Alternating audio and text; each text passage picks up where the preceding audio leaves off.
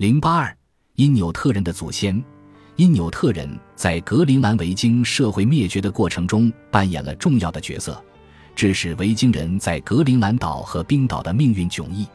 虽然冰岛的气候略优于格陵兰岛，而且通往挪威的贸易路线较短，但是其最明显的优势在于不受因纽特人的威胁。从小初看，因纽特人代表了格陵兰维京人错失的机会。如果维京人能向因纽特人学习或与其进行贸易，也许就有机会生存下去。可惜维京人坐失良机。从大处看，因纽特人对维京人发动攻击，威胁生存，可能因此直接造成了维京人的灭绝。因纽特人的存活，则向我们证明，在中世纪的格陵兰，人类社会还是有可能生存下去。为什么维京人最终无法存活，而因纽特人却可以呢？今天。我们认为因纽特人就是格陵兰和加拿大极地的土著。事实上，考古学已证实，在维京人踏上格陵兰的四零零零年前，至少有四个族群穿过加拿大，向东扩张进入格陵兰的西北部。这种扩张浪潮发生过好几波。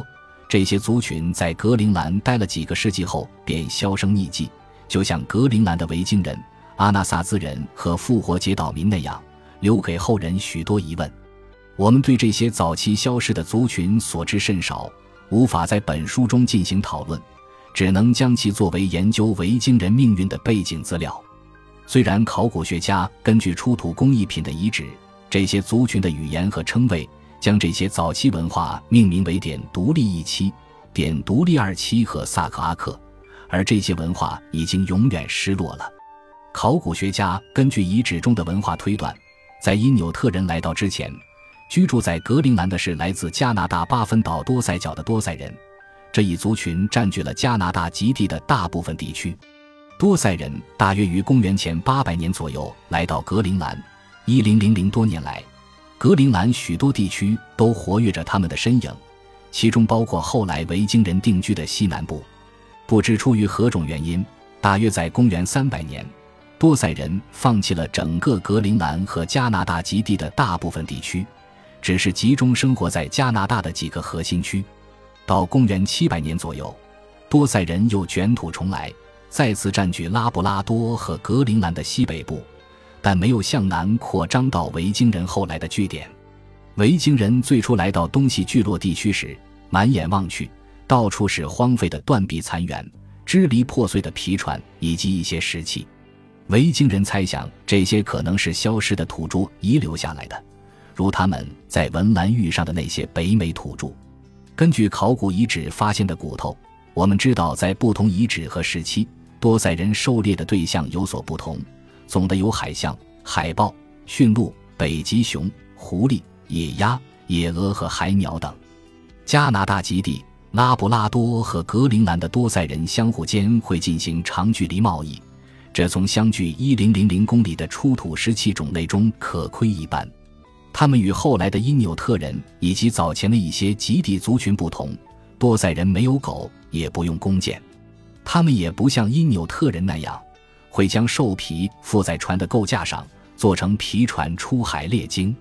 由于没有狗拉雪橇，交通运输不便；由于没有猎鲸，不能养活很多人口，因此多塞人的聚落规模很小。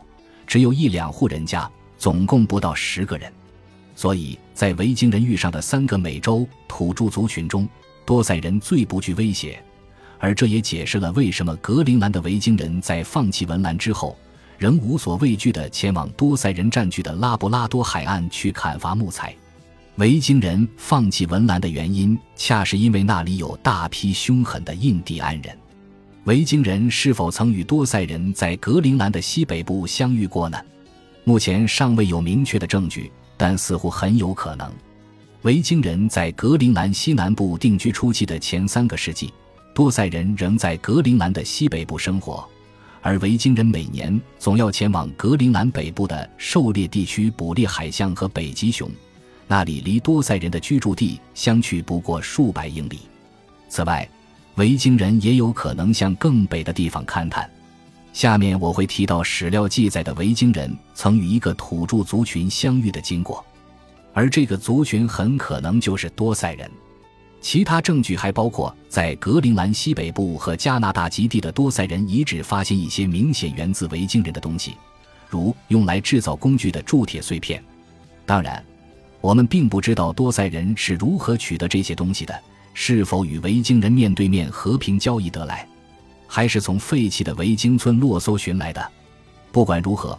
我们可以确信，维京人与因纽特人之间的关系要比与多塞人之间的关系更为紧张和危险。本集播放完毕，感谢您的收听，喜欢请订阅加关注，主页有更多精彩内容。